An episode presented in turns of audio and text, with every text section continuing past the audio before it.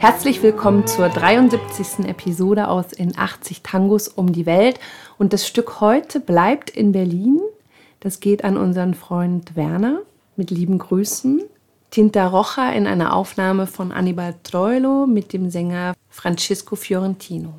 Tinta Rocha gehört zu den ersten Aufnahmen nach der Zwangspause von Annibal Troilo. Bekanntlich hatte er seinen ersten Plattenvertrag schon 1938, hat dann zwei Aufnahmen gemacht, dann wurde er in die Schublade gelegt mit seinem Orchester und konnte erst 1941 weitermachen bei Victor, einer anderen Plattenfirma. Und das Orchester fängt an, sich zu etablieren, frei zu spielen. Fantastisches Klavier von Orlando Gogni, in dieser Aufnahme sehr lebhaft, sehr lebendig. Und Francisco Fiorentino, der Sänger, ist noch nicht so ganz etabliert. Die Plattenfirma ist nicht so mit ihm einverstanden, wenn ihr den Anfang euch anhört, wie er die ersten Textzeilen singt. Tinta roja en el gris del ayer, tu emoción de ladrillo feliz. Er singt nicht Tinta Roja, sondern Tinta Roja. Das hat so eine kleine Dialektfärbung und das mochte die Plattenfirma nicht. Und da musste Trolle noch so ein bisschen Überzeugungsarbeit und Hartnäckigkeit aufbringen, um ihn durchzusetzen. Die Musik ist von Sebastian Piana, der das Stück als Gelegenheitsarbeit komponiert hat, weil er dringend Geld brauchte für ein Geburtstagsgeschenk für seine Frau. Ein alter Bekannter, den wir schon in unserer Episode Nummer 71 behandelt haben, da auch mit dem Vater von Catulo Castillo. González Castillo. Das war der Dichter, der eigentlich das Genre entwickelt hat, mitentwickelt hat die Themen der Tango-Texte, die damals noch nicht so häufig waren und es stand eine große Nachfrage nach Texten. Catulo Castillo, der Sohn von González Castillo, nimmt also die Arbeit, die sein Vater mit Sebastian Piana begonnen hat, auf. Er hat am Anfang seiner Karriere sogar mit seinem Vater zusammengearbeitet, hat Kompositionen zu Texten seines Vaters geschrieben, beigetragen. Sein Vater musste ja mit der ganzen Familie einmal für ein paar Jahre ins Exil nach Chile, weil er ein erklärter Anarchist war. Und das war damals eine breite politische Bewegung in Argentinien. Das waren also Leute, die kamen aus Europa, aus Italien, aus Russland und so weiter. Und die haben so relativ radikale politische Ideen nach Argentinien gebracht. Das war noch vor der russischen Revolution. Deswegen gab es noch keinen organisierten Kommunismus und das waren also die Anarchisten. Und deswegen musste die Familie Castillo für ein paar Jahre nach Chile abhauen, bis sich das alles wieder beruhigt hatte.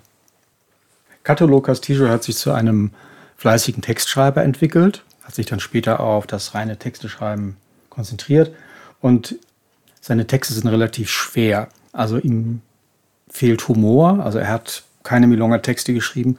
Alles, was er schreibt, hat mit Schmerzen, Strafen, Verrat und diesen Dingen zu tun und mit Verlust. Es ging ganz oft darum, dass die Vergangenheit vorbei ist, dass das alte Stadtviertel nicht mehr existiert und dass die Liebe grundsätzlich in Katastrophen endet. Später hat er dann direkt auch mit Troilo zusammengearbeitet. Von ihm stand zum Beispiel der Text zu Maria. Das war der erste Tango, bei dem ein richtiger argentinischer Frauenname im Titel war. Sonst hätten die Frauen immer so französische Namen und dergleichen. In den 50er Jahren, als die ganzen großen Figuren abgetreten waren, gestorben waren, Omero Manzi, Di Sepolo, da war er eigentlich zusammen mit Homero Esposito der einzige der Großdichter, die noch aktiv waren. Dann wurde es natürlich auch für ihn schwierig. Piazzolla, der dann aufkam, der hat sich für Texte gar nicht so sehr interessiert. Also die Zeiten des gesungenen Tangos waren vorbei, aber wenn noch jemand in dieser Zeit beigesteuert hat zum Repertoire, dann war es Catulo Castillo. Der Text spielt sehr gekonnt mit Farben. Das ist interessant, weil es tauchen immer wieder Verweise auf die Farbe Rot auf. Das ist ein roter Fleck an der Wand, es gibt rote Lippen, es gibt einen roten Briefkasten und es gibt rotes Blut. Und das wird immer kontrastiert mit Grau. Das heißt, das Grau der Erinnerung kriegt rote Flecken oder rote Punkte, rote Farbmarkierungen. Und das ist sehr gekonnt, weil damit die Erinnerung sozusagen im allgemeinen Dunst des Vergessens auf einmal Farbe bekommt und Kraft. Straßenmauer, rote Tinte im Grau von gestern. Deine Erinnerung an den fröhlichen Ziegelstein entlang meiner Gasse färbte die Straßenecke mit einem groben Strich. Und der Bulle, der in weiter Nacht seine letzte Runde dreht wie ein Verschluss. Und dieser knallrote Briefkasten und diese Kaschemme, wo der Tano seine ferne blonde Liebste beweinte und im billigen Wein ersoff. Was ist mit meinem Kiez passiert? Wer hat meine Kindheit gestohlen? Und welche Ecke, lieber Mond, bescheinst du wie einst mit deinem hellen Leuchten?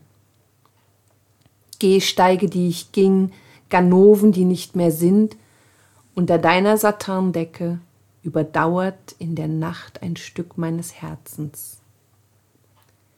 Warum kam und ging sie wieder, hinter Lippen rot und im Grau, ferne Kaschemme, wo der Tano weinte, voller besoffenem Heimweh. Mhm. Ich muss ein paar Worte, glaube ich, erklären. Der Tano, das ist das argentinische Wort für Italiener. Das ist eine Abkürzung von Napolitano. Da hat man einfach die letzten beiden Silben genommen. Und der Bulle, das ist der Kontaktbereichsbeamte. Das müsst ihr, glaube ich, wissen. Und mit dem Kontaktbereichsbeamten verabschieden wir uns aus dem etwas verschneiten Berlin, aus unserer 73. Episode aus in 80 Tangos um die Welt. Wie gesagt, der Tango bleibt in Berlin bei Werner. Tinta Roja in einer Aufnahme von Annibal Troilo aus dem Jahr 1941. Musik Sebastian Piana, Text von Catulo Castillo. Der Sänger war Francisco Fiorentino. Am Piano bewundern wir Orlando Gogni. Schön, dass ihr uns begleitet habt auf unserer Reise durch Tangos, die uns am Herzen liegen. Das waren Daniela und Raimund, Tango Mundo. Bleibt gesund und bis bald.